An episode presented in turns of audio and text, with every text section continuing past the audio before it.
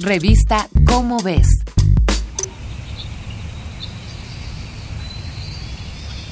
Desde 2009 comenzó a reportarse la muerte masiva de miles e incluso millones de árboles en todo el mundo.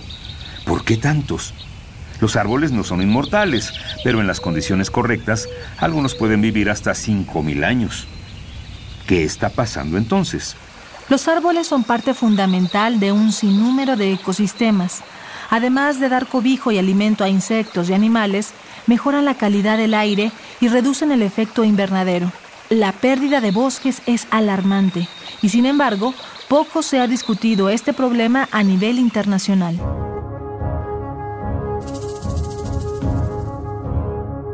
La causa de la muerte masiva de árboles no fue encontrada sino hasta 2016. La descubrió el estadounidense William Anderegg. Al parecer, la falla está en el sistema de transporte de agua de sus troncos.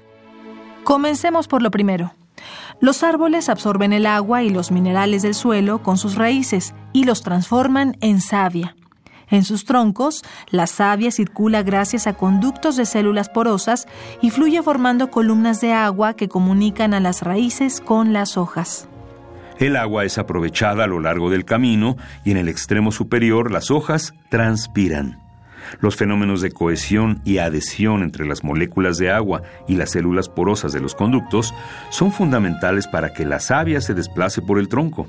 Este sistema es muy eficiente. Puede formar columnas de agua que llegan hasta los 120 metros de altura de las secuoyas y solo requiere que los conductos se mantengan húmedos. El problema para muchos árboles ha sido precisamente mantener dicha humedad. Las temperaturas altas aumentan la tensión de succión entre las raíces y las hojas. El problema es que si además de la tensión no hay suficiente agua, se forman burbujas de aire que rompen la columna de agua e impiden que fluya. Cuando esto pasa, se dice que la columna sufre cavitación. El efecto dañino de las cavitaciones se vuelve aún más crítico durante las sequías. Si el árbol ha sufrido estrés hídrico por mucho tiempo, aunque vuelva a recibir agua, no podrá utilizarla. Científicos y fisiólogos han desarrollado varios métodos para medir la capacidad de los árboles para transportar el agua en su interior. A esta capacidad se le conoce como potencial hídrico.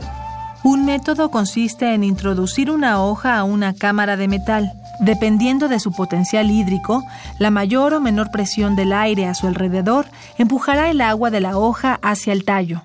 Otro método consiste en usar un micrófono especial instalado en el tronco del árbol. Las cavitaciones que sufren las columnas de agua producen pequeños sonidos que pueden ser escuchados de este modo. Si contamos el número de sonidos que producen las cavitaciones, es posible determinar el potencial hídrico de un árbol. Conocer el funcionamiento fisiológico de los árboles puede ayudarnos a generar propuestas para reducir los daños, pero es preciso que abordemos el problema desde una perspectiva más amplia. Sabemos que las cavitaciones son producidas por sequías y temperaturas elevadas, y sabemos también que estas últimas son manifestaciones del cambio climático. ¿Qué podemos hacer todos en el día a día por el medio ambiente? Esta fue una coproducción de Radio UNAM y la Dirección General de Divulgación de la Ciencia de la UNAM, basada en el artículo Árboles que mueren de pie, de Víctor Barradas y Clementina Equiwa. Si quieres saber más sobre la importancia de los árboles, busca y consulta la revista ¿Cómo ves? Hasta la próxima.